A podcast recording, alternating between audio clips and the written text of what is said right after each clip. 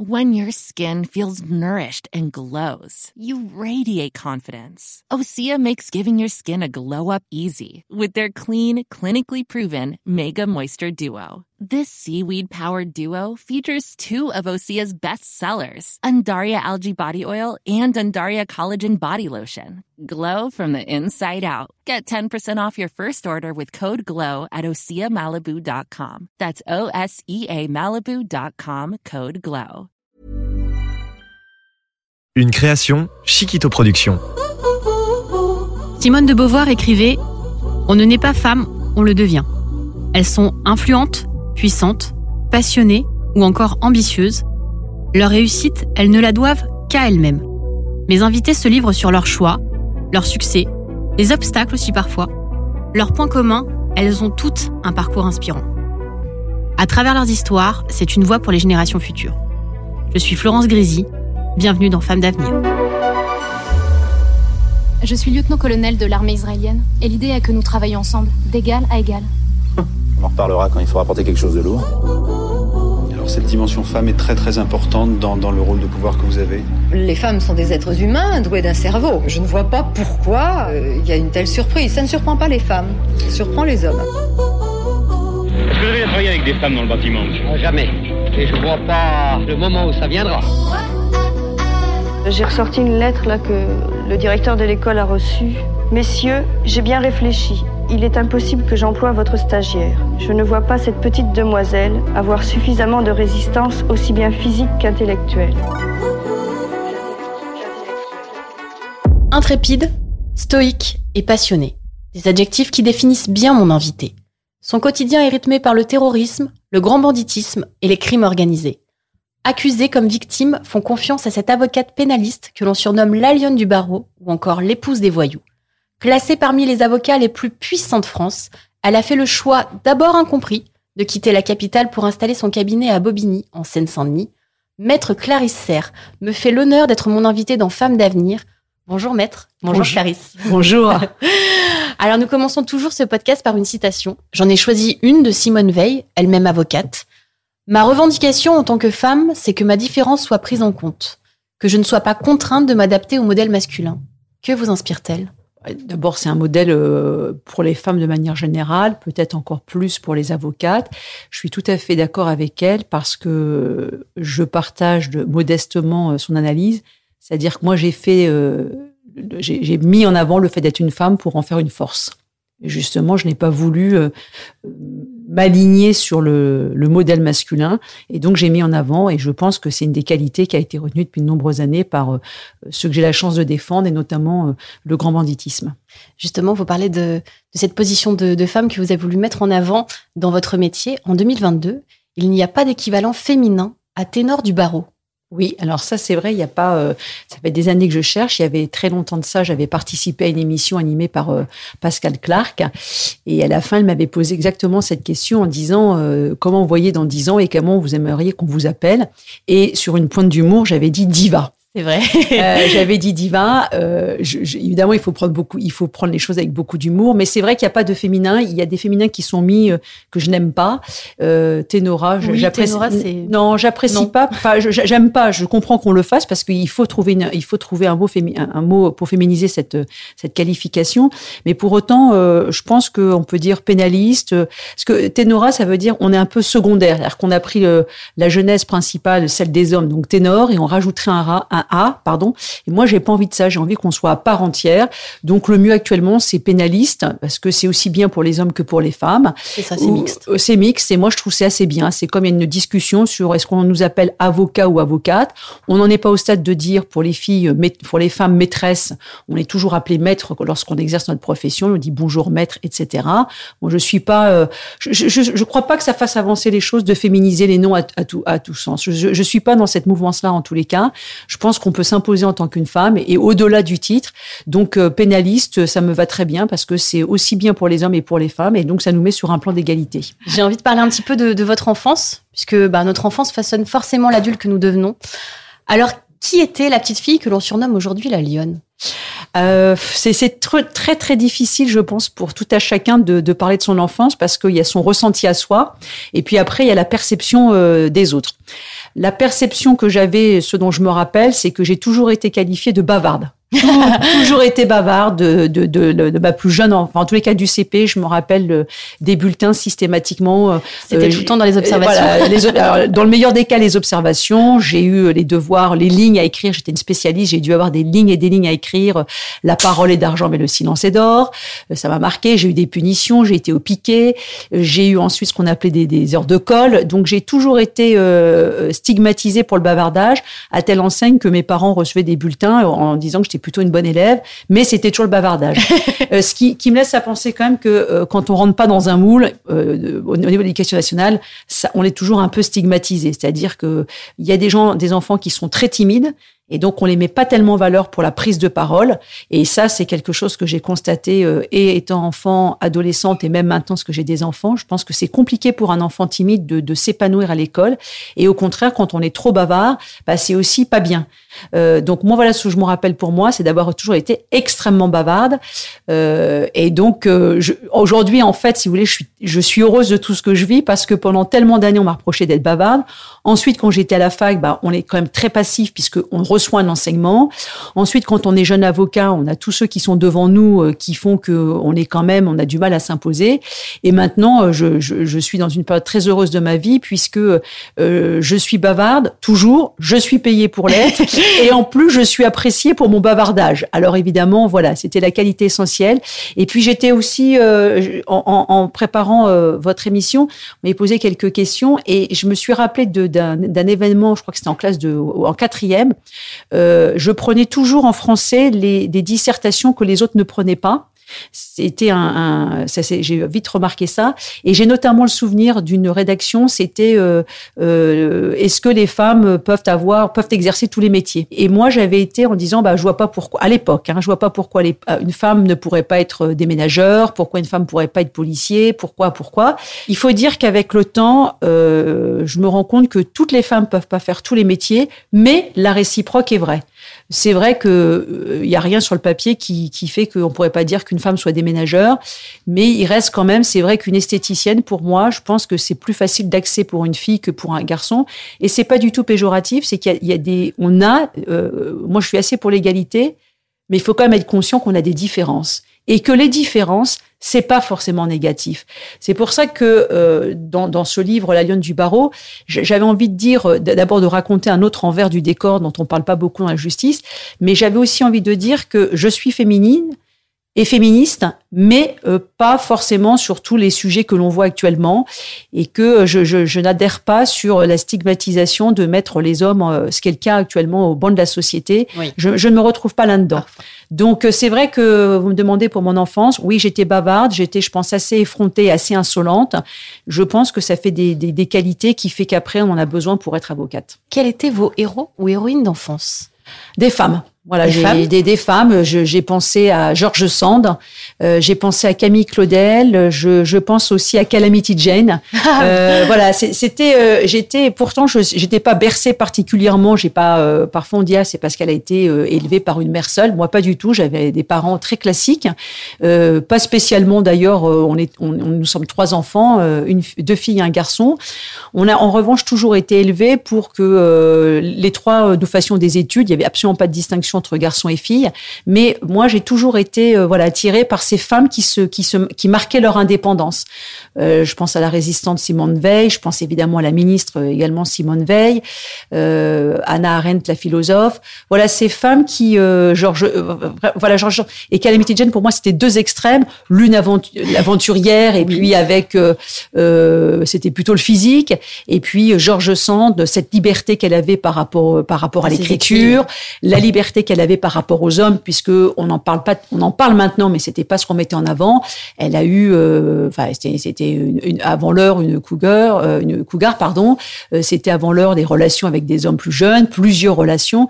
Donc voilà, j'ai toujours euh, Camille Claudel, j'ai toujours été, euh, j'ai une vraie passion pour cette femme parce que elle a été, euh, bah, vous le savez, elle a été une grande artiste, une grande sculptrice, et puis elle a été internée Et le rapport qu'elle avait avec Rodin m'a toujours intriguée. Donc c'est vrai que j'ai toujours été plutôt attirée par des, des modèles féminins que par des modèles masculins. Comment vous projetiez-vous à l'adolescence? À l'adolescence, euh, j'ai toujours voulu être avocate. Toujours avocate. Euh, avocate, j'avais envie de. C'est surtout la défense. Euh, je, le dis aussi dans le livre. C'est vrai que dans l'imaginaire collectif, quand on a 15-16 ans, on a plutôt envie de défendre la veuve et l'orphelin, c'est-à-dire de, de s'insurger contre l'injustice. Et quand on dit s'insurger contre l'injustice, ça peut aussi renvoyer sur une notion de bien et de mal, c'est-à-dire euh, le, bien euh, mal compris, la, veuve qui défend euh, seule ses enfants et qui va voler du pain dans un commerce en fait, euh, j'étais pas, je me, me suis pas dit, je me suis pas en disant tiens, je vais défendre des voyous. Donc euh, voilà, c'était surtout avant tout défendre et je supportais pas. Euh, et au jour d'aujourd'hui, je supporte pas l'injustice. J'ai vécu des choses dans mon adolescence, j'ai vu des choses, des situations injustes. On peut pas forcément parler quand on est jeune et surtout, on peut parler, on n'est pas forcément cru. La parole de l'adolescent elle est, on dit souvent, ah bah, ça va lui passer parce qu'il est adolescent, ça va lui passer. Moi, j'étais entre guillemets une petite révoltée. J'ai pas fait de choses gravissimes. bavarde et révoltée. Voilà, bavarde et révoltée. J'avais du mal. Je, me rappelle, voilà, je pouvais être contestataire euh, en disant que j'étais pas d'accord avec certaines instructions données par les professeurs tout en étant, parce que c'était l'éducation que j'avais reçue, extrêmement polie, donc ça n'allait pas non plus forcément très loin. Voilà, c'était vraiment la défense qui m'animait, donc j'ai vraiment, euh, vraiment voulu faire ce métier. Et alors, pensez-vous que la jeune fille qui se rêvait avocate, de la veuve et de l'orphelin, serait fière de vous aujourd'hui? Est-ce qu'il faut être fier? En fait, je vais vous dire, très sincèrement, je pense que la fierté, c'est pour ses parents. Voilà, c'est pas euh, parce que dans le métier que je fais, c'est en fait un métier d'humilité.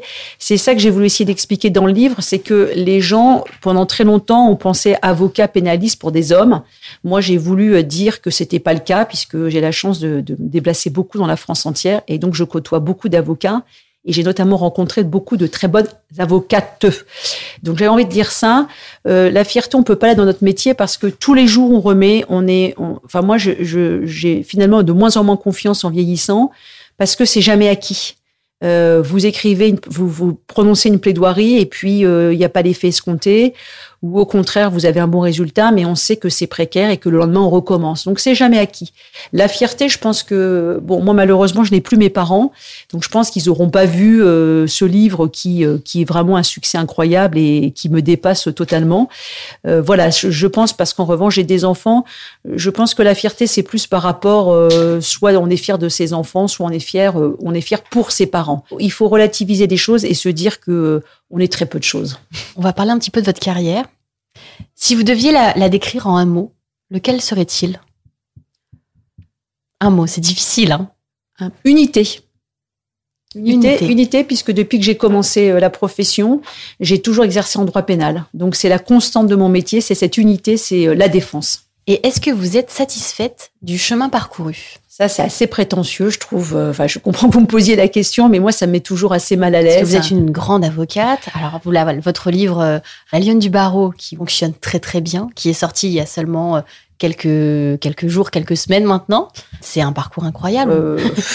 vous en rendez pas forcément Non, je me rends pas compte. Le livre est sorti il y a 15 jours et c'est vrai qu'il a, il a, il a, touche beaucoup. C'est ça qui me fait plaisir parce que c'est un livre que j'avais envie d'écrire et que j'avais pas envie de destiner uniquement aux avocats. J'avais envie que ce livre soit lu par euh, des jeunes étudiants, par des jeunes, par des étudiants. Et puis aussi maintenant, il y a des gens qui sont à la retraite et qui ont lu ce livre et qui m'ont dit on a appris tellement de choses sur la justice et surtout un autre regard. C'est ça qui me fait plaisir. C'est euh, un livre où j'ai envie euh, de donner accès aux gens, euh, aux jeunes. C'est un métier difficile, mais quand on y croit, je pense qu'il faut aller au bout de ses rêves et de ses convictions surtout. Et puis, pour les gens profanes, j'ai envie qu'avec ce livre, ils se disent, mais finalement, on peut franchir un palais de justice assez facilement parce que les gens oublient trop souvent que les palais de justice, c'est public et c'est gratuit.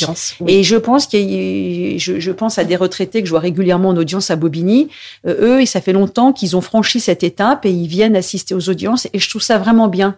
Donc, euh, est-ce que je suis fière? En tous les cas, euh, c'est peut-être pas le terme qui convient, mais je suis vraiment contente parce que j'exerce le métier que je voulais exercer. Et puis, euh, et donc, il y a, pas mieux parce que moi, il y a, y a, vraiment un, mot que, je, que j'exècre, c'est l'ennui. Et c'est vraiment quelque chose que j'ai toujours exécré. De, je, je, je, suis toujours impatiente. Je fais trois trucs en même temps. Je, je pense, je pense, je vous dis quelque chose et je pense déjà à un projet. voilà, je suis assez, assez, enfin, assez qualifiée de, de hyperactive par ceux qui m'encadrent. Donc voilà, ce que je suis vraiment contente, c'est euh, de faire ce métier. Parce que je sais que j'ai des avocats qui auraient voulu faire du pénal et puis euh, ça n'a pas marché comme ils auraient voulu, donc ils font d'autres d'autres branches du métier. Euh, moi, j'ai vraiment la chance. je pense que si on me dit est-ce qu'il y aurait des choses à refaire, en tous les cas, je pense que je serais toujours fondamentalement une avocate. Aujourd'hui, vous êtes considérée donc comme l'une des avocates pénalistes plus grandes avocates pénalistes de France. Votre parcours et votre ténacité peuvent être un modèle et une source d'admiration. Vous-même, est-ce que vous avez eu un modèle ou une véritable admiration pour une femme en particulier? Quand j'ai commencé le métier d'avocat, il n'y avait pas vraiment de femmes euh, au sens, euh, il y avait des, ténors justement, mais il n'y avait pas de, il y avait pas de, modèle féminin. Euh, il y avait une avocate qui est décédée qui s'appelait Monique Smadjaipstein, qui était euh, qui, a, qui, a, fait euh, du pénal. Il y a aussi évidemment chez qui j'ai travaillé, mais que j'ai connu après, c'est Jacqueline Lafont. Oui. Euh, donc évidemment euh, Jacqueline, ce qu'elle a, qui est assez, euh, qui, qui, est très impressionnant, c'est son élégance. Euh, elle est discrète, son élégance, voilà. Mais moi, quand j'ai commencé, il n'y avait pas vraiment, euh, j'avais pas une avocate de pour me projeter. Euh, j'avais pas. Mais en, en plus, je, je suis pas certaine parce que c'est un peu l'idée actuellement de dire il faut un modèle. Moi, je suis pas certaine qu'il faut un modèle parce que c'est vrai, on peut être accompli sans modèle. Voilà, parce qu'on peut s'accomplir sans modèle. Parce qu'en plus, quand vous avez un modèle, si vous n'y arrivez pas, ça peut être très difficile à vivre en disant voilà, euh, elle a réussi. Alors que d'abord, chaque être est différent et puis le parcours de la vie est différent. Donc euh, moi, je pense qu'il faut plutôt avoir des influences, de se dire tiens, euh, bah tiens, elle est capable de le faire, pourquoi pas moi? Mais après, se projeter vers quelqu'un, ça peut être, euh, à mon sens, ça peut être douloureux. Vous dites que les meurtres, les assassinats, les viols, les trafics en tout genre sont votre quotidien. Je vous cite avocat, ce n'est pas un métier, c'est une vocation. C'est un métier rude, violent et désarmant. Malgré cet engouement pour votre métier, vous avez parfois douté, vous avez même failli abandonner le pénal. Votre métier passion, euh, considérez-vous plutôt le doute comme un ennemi ou plutôt comme un moteur ou bien les deux à la fois? Exactement, les deux à la fois, parce que ça rejoint un peu ce que vous disiez tout à l'heure sur la fierté. Je pense que euh, si on a si on n'a pas de doute, c'est qu'on a fait le tour du métier et donc on peut plus être un bon avocat. Euh, moi, euh, je, je, vis avec cette ambivalence, c'est-à-dire que tous les jours, je me remets en question. Je suis euh, globalement jamais satisfaite, donc c'est pas facile à vivre et pas facile à faire, à supporter à ceux qui vous entourent de manière proche. Et d'un autre côté, je pense aussi que c'est un moteur parce que chaque fois que je prépare un dossier, j'ai quasiment le sentiment que c'est un peu mon premier dossier que je prépare. Alors ça se tasse évidemment avec les années, mais quand même, je trouve que le, le doute, et puis c'est ce que j'écris aussi dans le livre, ça rejoint le serment euh, que l'on fait prêter au juré. Euh, le doute doit bénéficier à l'accusé, et, et, je trouve que c'est tellement riche à, exploiter le doute et à, à réfléchir que euh, il faut essayer d'en faire un moteur. Et si vous n'aviez pas pu devenir avocate ou si vous aviez souhaité arrêter, qu'est-ce que vous auriez pu faire comme métier? Bah Maintenant, à l'heure où je vous parle, fleuriste. Fleuriste? Je pense. Euh, quand j'avais 15-16 ans, je, je, bon, j'aimais bien aussi le journalisme. Euh, j'ai aimé plus jeune vétérinaire, mais un peu comme toutes les petites filles. Après, ça s'est vite, ça s'est vite décidé à, à 15 ans. Euh, enfin, avocat, c'était vraiment la vocation. Et puis maintenant, euh, je, je, vous savez, quand les gens viennent voir un avocat, moi j'ai une spécialité, je fais du pénal, mais je fais surtout du droit pénal commun, c'est-à-dire vraiment euh, les vols à main armée, les trafics de stupéfiants. Je, je, je fais un peu de pénal financier, mais je fais surtout du droit pénal commun. Donc, les gens quand ils viennent de me voir, euh, d'abord, de manière générale, quand vous demandez aux gens, quand on va voir un avocat, c'est qu'on a un problème et souvent les gens n'ont pas une image très positive de l'avocat parce que ça les attache et les rattache à une situation de leur vie qui est difficile, notamment, euh, par exemple, si vous divorcez. Le pénal, ça a aussi une autre dimension, c'est que les gens euh, jouent leur vie soit des années de prison, soit pour des gens qui sont victimes, ils attendent une réponse judiciaire. Donc, on est dans un paroxysme très important pour la personne. Du coup, quand on est avocat, on est un réceptacle de, de leur souffrance et de leur attente. Et au point où j'en suis, c'est vrai que parfois je me dis que Fleuret, certainement beaucoup d'inconvénients, mais il y a de la couleur il y a des fleurs, il y a des odeurs. Ce que justement j'écris dans mon livre, c'est que euh, bah, quand vous allez en prison, il n'y a pas d'odeur ou c'est des odeurs mauvaises. Euh, les couleurs, on a beau euh, faire dans des murs de prison les colorer, ça reste quand même, quoi qu'on en dise, et c'est le but, hein, c'est des prisons. Donc c'est oppressant, c'est oppressant. Voilà, c'est oppressant. Donc c'est vrai que quitte à choisir, quitte à changer de métier, je pense que je changerai radicalement et je ferai un métier qui n'a rien à voir avec ce que je suis en train d'exercer. Mais c'est vraiment une hypothèse euh, je pense que je serais malheureuse parce que tous les gens qui m'entourent me disent que j'ai vraiment, et c'est ce que je perçois maintenant, c'est c'est mon ADN. C'est c'est euh, j'essaye de, de prendre des congés pour me ressourcer parce qu'on a besoin quand on est avocat de se ressourcer, on a besoin de prendre du recul.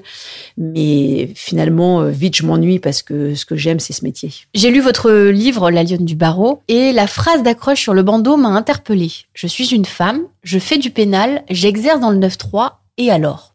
Justement, pourquoi et alors? Bah parce que euh, c'est pas évident. Le, le 9-3 a, a, encore une très mauvaise image. Alors le 9-3 une mauvaise image, le fait d'être une femme euh, au pénal, c'est pas encore euh, complètement euh, vulgarisé, et donc c'était aussi une accroche pour dire bah il faut vous intéresser à ce qui se passe en dehors de Paris. Voilà, moi je, suis parisienne dans l'âme, mais c'est vrai que depuis quelques années, enfin moi j'ai quitté le barreau de Paris avec lequel j'ai plein, plein d'amis d'ailleurs, mais j'ai quitté il y a 9 ans de ça. J'en avais un peu envie de assez de ce parisianisme. En fait, je suis assez challenge et donc euh, j'avais envie de dire, euh, j'avais envie de montrer que on pouvait, euh, même à, mon niveau, on pouvait réussir en dehors de Paris. Quand j'ai commencé la profession, euh, on ne jugeait, on, ne pensait que les pénalistes étaient uniquement à Paris. C'était, on les trouvait qu'à Paris. Alors c'est vrai qu'il y a très bons avocats à Paris, mais c'est vrai qu'il y en a aussi ailleurs. Donc j'avais envie de dire qu'on pouvait réussir ailleurs qu'à Paris et j'avais envie de casser cette image. Ensuite, d'être une femme. Bon, maintenant, c'est vrai qu'on parle de plus en plus des avocates et c'est très bien, mais c'est un long chemin. Moi, j'ai 27 ans d'exercice professionnel, donc il a fallu faire euh, ses preuves. J'ai jamais eu un plan de carrière en me disant, tiens, un jour, j'écrirai un livre, tiens, un jour, on me citera un exemple. J'ai pas du tout pensé à ça. Moi, ce qui m'animait, c'était de défendre et, de vivre de ce métier, ce qui n'est pas une évidence absolue. Donc, c'est surtout ça qui m'animait. Et donc, l'accroche, c'est pour dire aux gens, euh, bah, vous savez, euh, il y a de très bons avocats en dehors de Paris qui plus est des avocateux et qui plus est dans le 93. Parce que malheureusement, ce que je constate, c'est que dans les affaires médiatiques, la plupart du temps, les avocats que les gens choisissent, ce sont des avocats de Paris. Alors encore une fois, il y a très bons avocats à Paris, mais je pense qu'il est utile de dire aux gens, et dans le petit milieu d'avocats, on sait très bien qu'à Lyon, il y a tel avocat, à Lille, il y a tel avocat, on sait très bien qui sont les bons avocats, mais il y a vraiment une barrière entre les milieux professionnels et d'ailleurs, c'est pas lié uniquement aux avocats. On voit que c'est pareil pour les médecins, c'est pareil pour les journalistes. On se connaît dans son milieu, mais après, pour euh, faire une passerelle, c'est plus difficile.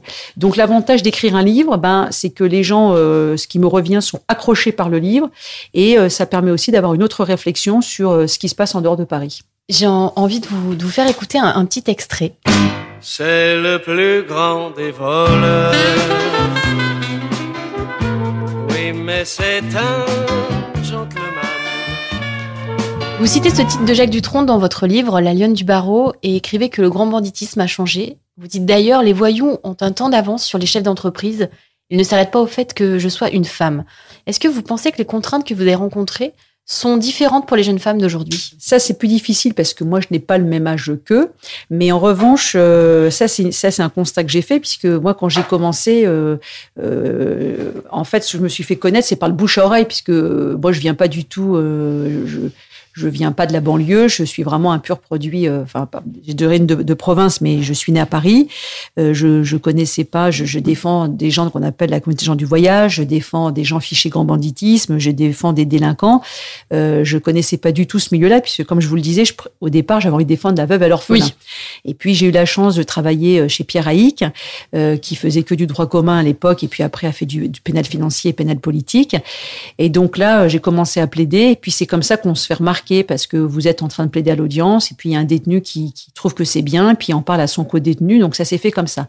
Donc, donc quand je dis qu'il y a un temps d'avance, bah, c'est vrai que les voyous euh, m'ont désigné euh, alors qu'ils désignaient eux-mêmes des hommes, donc finalement ils, ont vite fait confiance à la femme que je suis, alors que en pénal politique et pénal financier, on voit que c'est encore difficile de s'imposer parce qu'on prend encore des hommes. C'est là où je dis qu'ils ont un temps d'avance les voyous par rapport à ça.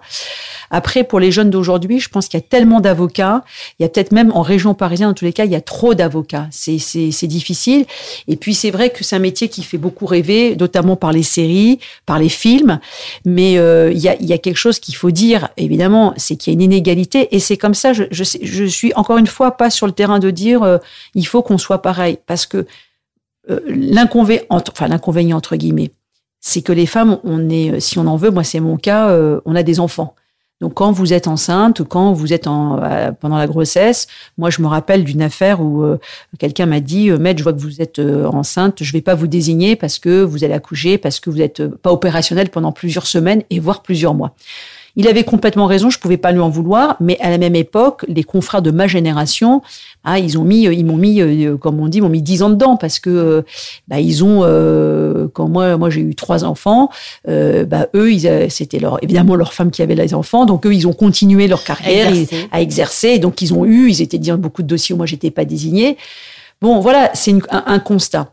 Je le dis parce que souvent les jeunes femmes me disent mais comment on fait quand on est une avocate? Bah, Je pense qu'il faut le savoir. Je pense qu'il y a des choix de vie et puis il y a une inégalité qui reste. Moi, j'ai eu la chance d'avoir des grossesses qui se sont bien passées, mais j'ai des amies avocates qui dès le premier mois ont été arrêtées.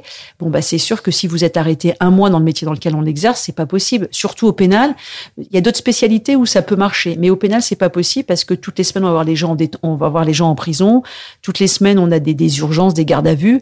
Euh, si vous faites du divorce, vous pouvez vous faire substituer, puis il y a des, temps de procédure qui fait que c'est possible. Au pénal, c'est pas possible. C'est un, métier, c'est du dépannage, comme je dis, 24 euh, heures sur 24.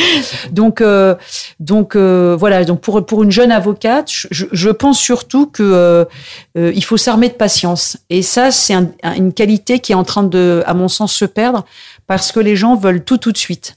Euh, ils veulent la réussite tout de suite. Alors euh, oui, ça marche pour Mbappé parce que c'est un surdoué, parce que voilà. Mais un Mbappé, il y en a un euh, toutes les sur un, million et toutes les euh, tous les dix ans. après, dans des proportions beaucoup plus modestes, il y a des avocats qui vont faire un coup d'éclat au bout de deux, trois, quatre, cinquante barreaux. Mais ce qui compte quand même, c'est d'être constant. Donc moi, je pense surtout que pour les jeunes, il faut être armé de patience. Et c'est ça qui est parfois difficile parce qu'on est noyé dans l'inconnu. Et donc, on se dit, euh, est-ce que je vais sortir un jour de la tête euh, de l'eau? Et c'est ça qui peut être difficile. Il y a une fois justement où vous dites euh, que vous souhaitez défendre comme vous aimeriez être défendu. Vous trouvez ça très accrocheur et en même temps tellement vrai. Ouais, bah c'est c'est j'ai euh, c'est ce que, que j'ai une exigence euh, envers moi euh, très importante. Euh, je défends des gens qui sont d'ailleurs pas forcément toujours très sympathiques et puis souvent il y a des gens qui se rendent pas compte de, l'investissement que ça représente. Ils se rendent pas compte que la nuit on peut penser. Enfin c'est pas la nuit. moi toutes les nuits je pense à tous mes dossiers. C'est-à-dire que la nuit je me réveille, j'ai un petit bloc-notes, j'écris des choses. Le, week-end, mes collaboratrices savent que je peux leur envoyer envoyer des mails. Elles le verront que le lundi matin, mais c'est parce que j'ai la peur d'oublier quelque chose. Et je leur dis souvent, moi, je veux qu'on traite les gens comme j'aimerais qu'on me traite s'il m'arrivait un problème. Alors, les gens mesurent pas ça parce qu'en même temps, je vous le dis, et c'est vraiment euh, mon ADN. Et d'un autre côté, je suis quand même assez distante avec mes clients et assez froid. Donc, les gens ont du mal à percevoir ça en disant, mais euh, vous êtes jamais disponible, vous n'êtes pas là, vous répondez pas au téléphone, euh, parce que c'est à la fois cette ambivalence, à la fois ma volonté de me protéger, parce que c'est un métier qui est dangereux. il y a eu suffisamment anecdotes pour les pénalistes de d'avocats qui se sont fait tirer dessus, d'avocats qui ont été tués. Euh, on le sait euh, récemment encore, enfin il y a, moins de dix ans de ça. Donc euh, il y a quand même une dangerosité possible. Donc il faut à la fois ne pas franchir la ligne blanche et à la fois on ne peut pas être autrement dans ce métier qu'être investi à 100%. Comment vous arrivez à définir cette ligne qui est qu'il ne faut surtout pas franchir? Parce que voilà ce métier il est il est risqué, il faut garder les pieds sur terre, il faut être constamment vigilante, ne pas se faire manipuler, ne pas tomber amoureuse. Pour les jeunes, les jeunes avocates, parfois on se dit c'est c'est compliqué. Alors moi, je pense euh, à, l'époque où j'ai commencé la profession, on avait ce qu'on appelle une obligation de stage pendant deux ans, c'est-à-dire qu'au minimum, on devait travailler chez un patron pendant deux ans avant d'avoir le droit de s'installer. Ça, c'est une obligation qui a été euh, supprimée pour plusieurs raisons. Moi, je, je, suis vraiment, je trouve ça, je, ça, je, je regrette parce que moi, j'ai plusieurs collaborateurs qui sont passés à mon cabinet et qui se sont installés. Et puis j'ai euh, mes deux collaboratrices euh, qui sont deux filles absolument formidables. Je, le dis en passant parce que je sais pas si elles m'entendent, mais Laura et, et Amel, elles sont très investies. Mais je pense que d'être euh, entre guillemets chapeauté pendant deux ans, ça vous donne le, la passerelle nécessaire entre la faculté, ce que l'on a appris qui est théorique, et puis après de bénéficier de l'exercice et de, de l'expérience d'un plus ancien pour dire attention, là, il y a un détenu qui est en train de peut-être vous, vous séduire, attention. Donc, je, je pense que c'est vraiment nécessaire pour avoir, il y, a, il y a un apprentissage nécessaire dans ce métier entre le passage de la faculté à la vie professionnelle. J'ai envie de parler de vos surnoms aussi. La lionne du barreau, forcément, qui est le nom de, votre livre. L'autre surnom, c'est l'épouse des voyous. Est-ce que ça vous dérange? Alors, la lionne du barreau, pas du tout, parce que je prends ça avec beaucoup d'humour. C'est lié à mon tempérament tout feu. C'est lié aussi au fait que, à l'audience, euh, je, peux prendre la parole, pas uniquement pour plaider, pour dire clairement ce que je pense. Donc, ça a aussi ce côté de lion. Et puis, je trouve que c'est bien de. Euh, les, lions sont évidemment plus beaux que les lionnes dans la nature, mais euh, celle qui fait vivre la tribu, celle qui est la patronne, c'est la lionne. Donc, j'aime cette appellation. Et puis, c'est vrai que j'ai une chevelure importante et donc, ça allait assez facilement. L'épouse du voyou, ça, c'est une journaliste qui, a, fait vraiment un très très beau papier. Je, suis moins euh, moins fan. Alors je l'ai pris avec beaucoup d'humour parce qu'il faut prendre du recul dans ce métier. Mais un peu euh, péjoratif. Ça peut être tendancieux parce que justement c'est sur lequel je me bats depuis des années, c'est de dire je défends des voyous, mais il y en a avec lesquels j'ai forcément créé des liens euh, amicaux, mais euh, je suis pas leur ami et, ils le savent pertinemment. Donc l'épouse des voyous, c'était, je pense, plutôt un titre provocateur, mais à mon sens, c'est pas ce qui résume euh, ce que je suis et en tous les cas ce que je veux dire dans le livre. Clarisse, nous arrivons déjà à la fin de ce podcast. Je vais vous poser mon ultime question. Et vous, si vous pouviez parler à la petite fille que vous étiez, que lui diriez-vous? Bah, tu as bien fait d'être tenace et puis tu as bien fait d'être bavarde parce que tu vois finalement c'est toi qui as eu gain de cause et c'est toi qui as eu après toutes ces punitions euh, c'est toi qui as eu raison. Et puis surtout euh, j'ai le sentiment euh, cette fois-ci pour le coup très prétentieux euh, d'être utile. Et ça ça me ça me fait plaisir. Et puis euh, là franchement dans, dans la période que l'on connaît actuellement d'incertitude de, justement de doute et puis les gens sont très pessimistes. Moi, je trouve que les Parisiens euh, et les Français de manière générale, et on peut le comprendre, sont toujours très négatifs, euh, sont toujours à, critiquer, à râler. La justice, d'ailleurs, va pas très bien. Bah, moi, je, je, suis tellement heureuse de ce qui m'arrive. J'ai, vous le savez, des projets. Enfin, j'ai travaillé sur des projets cinématographiques. J'en ai une autre série qui va sortir l'année prochaine. le livre qui, La Donne du Barreau, qui, qui, rencontre un public qui est vraiment pour moi extraordinaire. Donc, j'ai envie de lui dire à la, petite fille, bah, t'as bien fait. Mais j'ai envie de lui dire aussi qu'il faut continuer parce que euh, il faut continuer de d'explorer d'autres. Euh, euh, moi, ce que j'aime, je vous dis, j'aime pas l'ennui. Donc, ce que j'aime, c'est de rencontrer d'autres gens. C'est pour ça que je suis vraiment ravie de votre invitation parce qu'à chaque fois, on rencontre des nouvelles personnes et à chaque fois, on se pose des nouvelles questions. Et puis, on se dit, tiens, bah, si on pose cette question, c'est que finalement, personne l'avait jamais posée jusqu'à présent. Donc, il faut pouvoir accepter pour donner envie aux gens de se dire, bah, je suis pas seule dans mon coin. Moi, c'est vrai qu'à mon époque, il y avait pas de podcast, il y avait pas de, il y avait pas les tweets, il y avait pas tous les réseaux sociaux je les critique énormément, mais c'est vrai que à, mon époque, c'était très compliqué. Ça nous semblait très compliqué d'aller au palais de justice, par exemple, alors qu'en fait, euh, ça, ne l'est pas. Donc j'ai envie de dire aux gens, euh, voilà, il y a plein de choses qui sont possibles de le faire. Après, il y a un concours de chance, et puis surtout, il faut aussi euh, peut-être croire en soi plus que plus que ce que les autres peuvent dire. On va terminer comme ça. Croire en soi, c'est un beau message. Merci Clarisse d'avoir été mon invitée. Merci beaucoup. À bientôt. À bientôt. Au revoir. Et vous? Si vous pouviez parler à la petite fille que vous étiez, que lui diriez-vous? We are powerful. We are.